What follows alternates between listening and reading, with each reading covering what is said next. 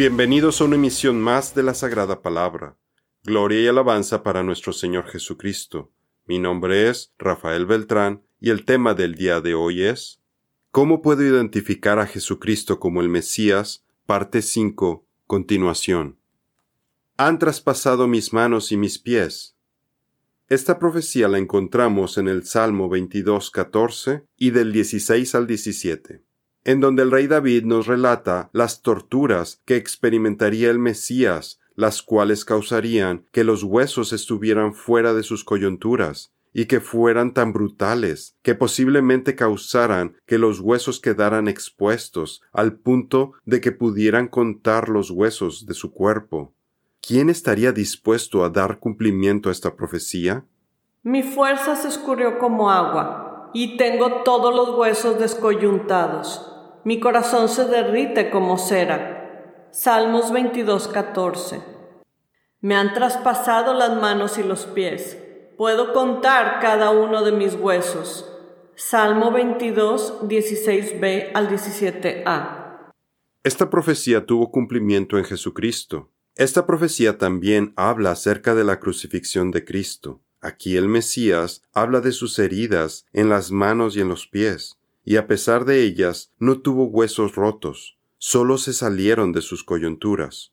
No podemos imaginar la hazaña con la que fue torturado Jesucristo bajo la influencia demoníaca de Satanás, al punto que quedó tan desfigurado que no se sabía si era un hombre, de acuerdo con el profeta Isaías. Cuando llegaron al lugar llamado la calavera, crucificaron ahí a Jesús y a los malhechores uno a la derecha y otro a la izquierda. Lucas 23:33. Se sabe que a quienes eran crucificados luego iban y les quebraban las piernas, para que murieran más rápido por asfixia. Sin embargo, cuando se acercaron a Jesús, no fue necesario hacer esto, ya que ya había entregado su espíritu. Entonces, en su lugar, le ensartaron una lanza en el costado para asegurarse de que no estuviera vivo. Los judíos entonces, como era el día de la preparación para la Pascua, a fin de que los cuerpos no se quedaran en la cruz el día de reposo, porque ese día de reposo era muy solemne, pidieron a Pilato que les quebraran las piernas y se los llevaran. Fueron pues los soldados y quebraron las piernas del primero y también las del otro que había sido crucificado con Jesús. Cuando llegaron a Jesús, como vieron que ya estaba muerto, no le quebraron las piernas, pero uno de los soldados le traspasó el costado con una lanza, y al momento salió sangre y agua, y el que lo ha visto ha dado testimonio, y su testimonio es verdadero, y él sabe que dice la verdad, para que ustedes también crean porque esto sucedió para que se cumpliera la escritura, no será quebrado hueso suyo. Y también otra escritura dice, mirarán a aquel que traspasaron. Juan 19, 31 al 37. Aquí el apóstol Juan nos habla también del cumplimiento de la señal profética de la Pascua en Cristo, en la cual no se le quebraba ningún hueso al Cordero de Pascua. Para mayor detalle, puede ver nuestro artículo ¿Cuál es la relación entre Jesucristo y la Pascua judía? Mientras que en Salmo 34:20 vemos que el Señor guarda los huesos de los justos y que ni uno de ellos es quebrantado. Se ha de comer cada cordero en una misma casa. No sacará nada de la carne fuera de la casa, ni quebrará ninguno de sus huesos. Éxodo 12:46 él guarda todos sus huesos, ni uno de ellos es quebrantado. Salmos 34:20. Se reparten entre sí mis vestidos, y sobre mi ropa echan suertes. Esta profecía la encontramos en Salmo 22:18, y de nueva cuenta, este versículo no parece aplicarle al rey David, más bien, él se está refiriendo al Mesías. Se reparten entre sí mis vestidos, y sobre mi ropa echan suertes. Salmos 22, 18. Estas profecías tuvieron cumplimiento en Jesucristo.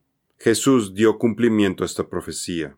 Era una costumbre que la ropa de la persona sentenciada pasara a ser propiedad de sus ejecutores. Jesús utilizaba una túnica hilada de una sola pieza, de forma que era relativamente costosa, y por lo mismo los soldados prefirieron rifarla entre ellos, en lugar de cortarla y dividirla entre cuatro.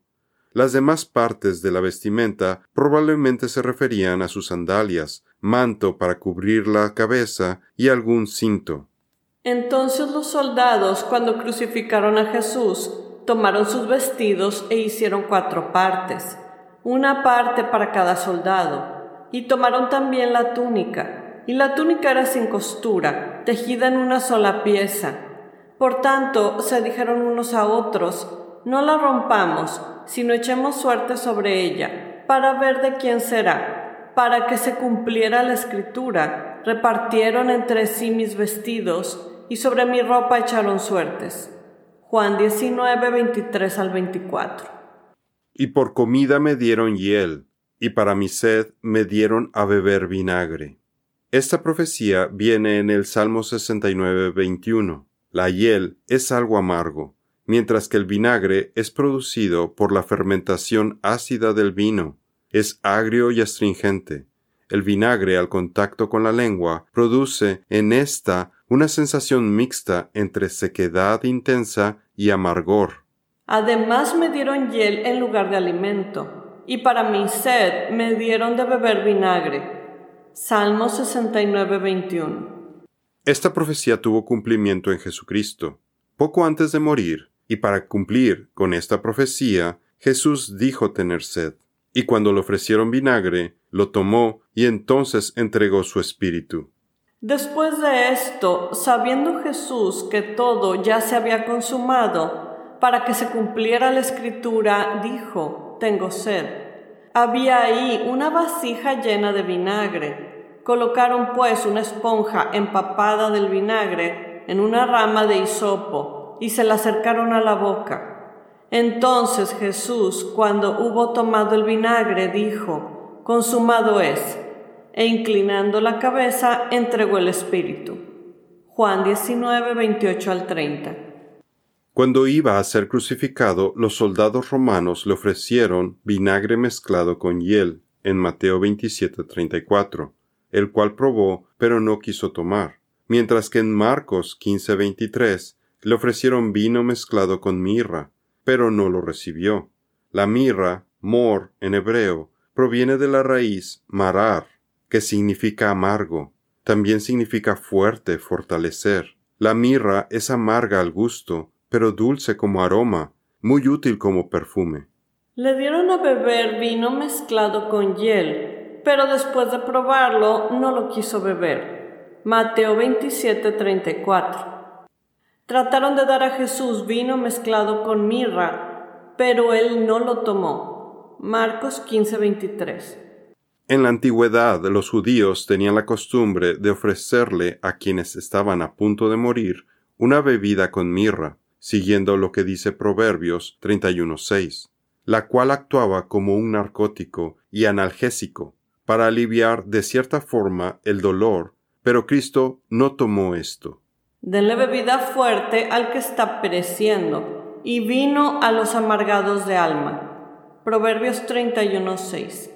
En tus manos encomiendo mi espíritu. Esta profecía la encontramos en el Salmo 31:5a. En tus manos encomiendo mi espíritu.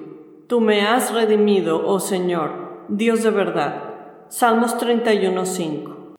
Esta profecía tuvo cumplimiento en Jesucristo. Estas fueron las últimas palabras de Jesús antes de entregar su espíritu, y Jesús omitió el resto del versículo, ya que Él es el Redentor, con el sacrificio que hizo en la cruz. Y Jesús, clamando a gran voz, dijo, Padre, en tus manos encomiendo mi espíritu. Habiendo dicho esto, expiró. Lucas 23:46. Cristo durante su primer venida cumplió más de trescientas profecías, Aquí tan solo le hemos presentado algunas de ellas, y como vimos en la primer parte de esta serie, las probabilidades compuestas son tan remotas para que un solo hombre haya cumplido con todas. Que solamente Dios podría hacer algo así. Son cosas que van más allá de nuestro entendimiento humano. Estadísticamente, no existe nadie más que cumpla con las profecías que Dios nos dio en sus escrituras para poder reconocer a nuestro Salvador. Prueban que únicamente el verdadero Mesías de Israel las puede realizar. Y vemos que estas profecías han sido cumplidas al pie de la letra por Jesucristo, Yeshua HaMashiach, el Hijo de Dios, demostrando que Él es exactamente quien dijo ser. Él es nuestro Salvador. Ustedes saben que no fueron redimidos de su vana manera de vivir, heredada de sus padres, con cosas perecederas como oro o plata, sino con sangre preciosa, como de un cordero sin tacha y sin mancha, la sangre de Cristo. Primera de Pedro 1, 18 al 19. Esperamos que esta serie de estudios le hayan sido de utilidad y que fortalezcan su fe. Esto es todo por el día de hoy. Los esperamos en nuestra siguiente misión. Que Dios los bendiga.